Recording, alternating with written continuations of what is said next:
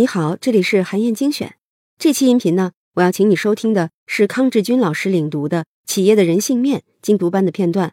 这段内容讲的是啊，员工敬不敬业受什么影响最大？针对这个问题呢，盖洛普公司对上百万人做了一个调查，最后啊，得出了结论，那就是员工敬不敬业最大的决定因素，并不是员工的性格啊、公司的激励政策啊、福利制度或者是考核制度啊。而是他的直接管理者。具体来说呢，管理者的行为方式决定了组织氛围，会极大的影响员工的体验和他们的工作态度。这里说的行为方式和管理者的个性是不是温和、为人是不是热情没有太大的关系。它指的是管理者对待员工的深层次的态度，是不是发自内心的尊重、关心和信任他人。领导者的这种行为方式呢？会对员工的整个职业生涯产生持续的影响，甚至还会通过员工不断的传递下去。既然如此，管理者具体应该怎么改进自己的行为方式呢？一起来听听看吧。你好，这里是战卢阅读精读班，我是康志军。我们继续来精读由战卢文化策划出版的《企业的人性面》。今天呢，我们阅读的是第十章。管理气氛，管理气氛这个词儿啊，有点拗口。换个通俗的说法，就是组织氛围。但是呢，我必须要说明一点，把组织氛围建设好很不简单。举个例子吧，华为当年啊，请 IBM 做咨询，IBM 帮助华为导入了很多管理的方法论，其中呢，最有名的可能就是 BLM 模型了。这个 BIM 模型呢，也被称为业务领导力模型。是帮助管理者打通战略设计和执行的一套完整的方法。这个方法论当中包含八个要素，其中呢就有组织氛围。而且啊，IBM 在解释组织氛围的时候还特别强调，关键不在于组织设计了哪些机制，而是什么呢？而是员工的体验和感受。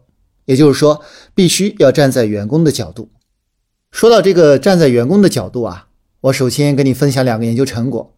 第一个呢是美国 AT&T 这个公司做的，他在几十年前就成立了员工行为科学研究实验室，做了很多有价值的研究。其中有一项呢，研究了一个特别重要的问题，什么问题呢？就是员工大学毕业之后白纸一张加入一家公司，到三四十年之后退休离开职场，这么长的时间，有没有什么因素会贯穿始终，影响他们的整个职业生涯？研究人员做了一个跨越将近三十年的研究，最后呢得出一个结论，说啊，在大部分人的职业生涯当中，有一个因素贯穿始终，是什么呢？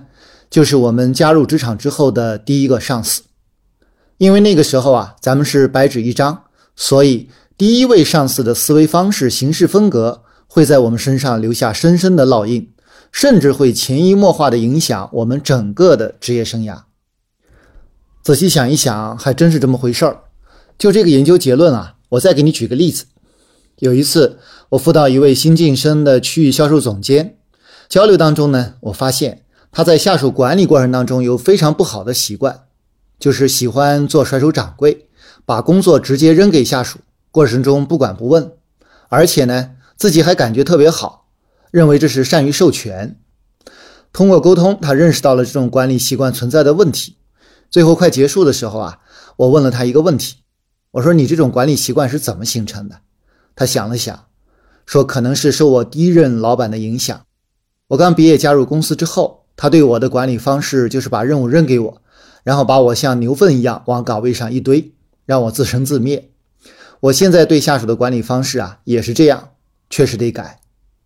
上面呢，我给你介绍了第一个研究成果。”就是第一任上司可能会潜移默化的影响我们的整个职业生涯。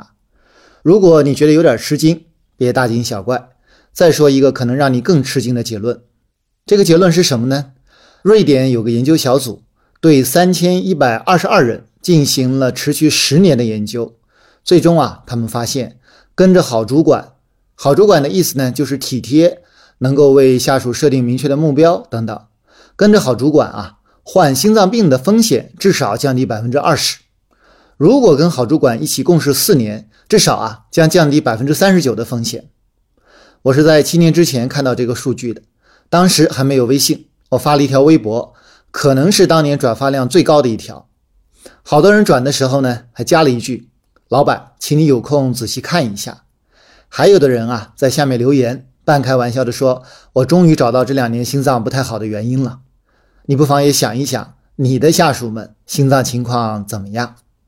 好，上面呢就是开头的时候谈到的要分享的两个研究成果。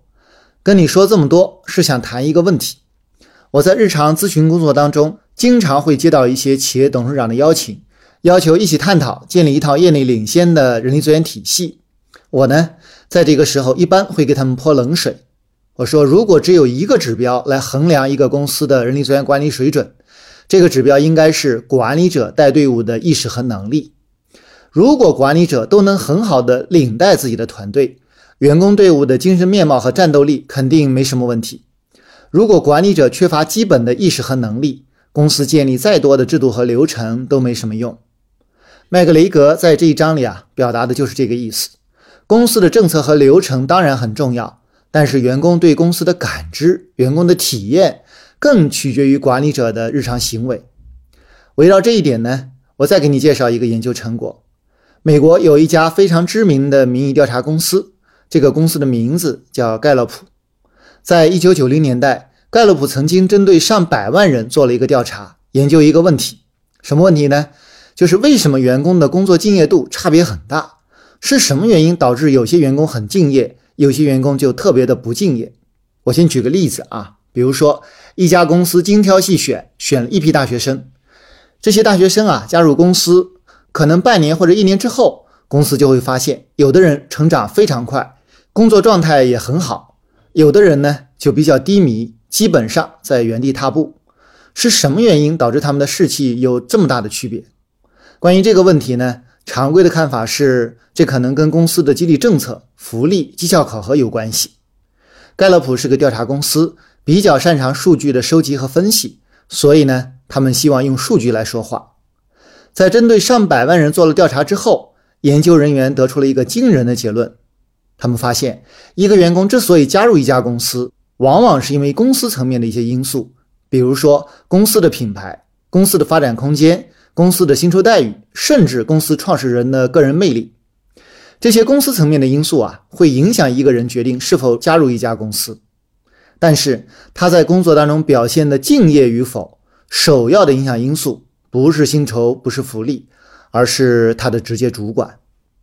在报告里呢，研究人员是这么说的：我们本来也是认为那些人力资源的政策可能是最关键的，但是随着分析的深入。那些看起来非常重要的因素纷纷栽倒在分析的利刃之下，一些看起来并不起眼的因素开始逐渐的浮现出来。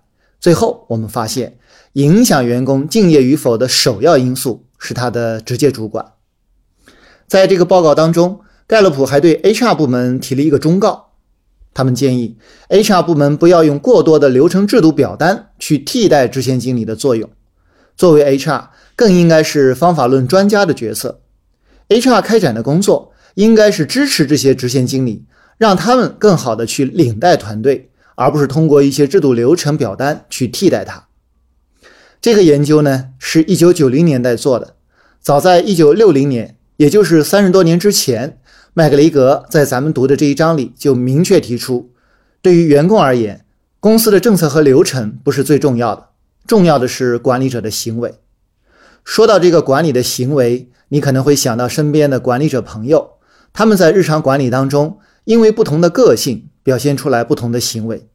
比如，有的管理者待人比较温和，有的呢就非常严厉，彼此差别很大。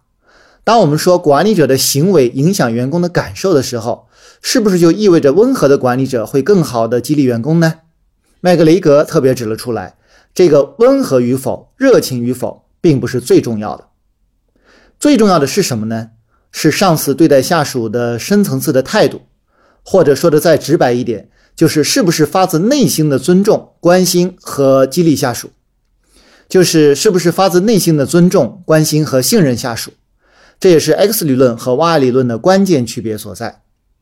员工啊，不是傻瓜。如果作为上司没有这个深层次的态度，所有的管理和激励动作时间长了，员工就会看出来，这些啊都是操纵自己的手段而已。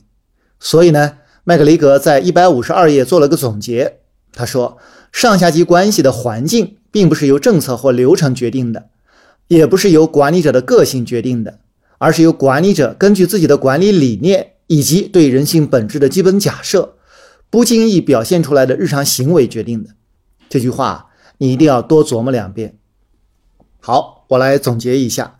作为管理者，如果采取 X 理论的观点，就免不了重视各种控制的技巧，关注如何指挥下属。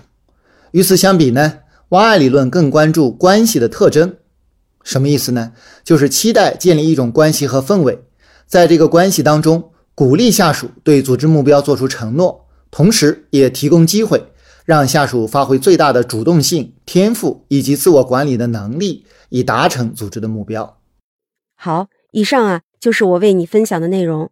我在阅读资料里为你准备了本期音频的金句卡片，欢迎你保存和转发，更欢迎你在评论区留言分享你的精彩观点。韩燕精选，明天见。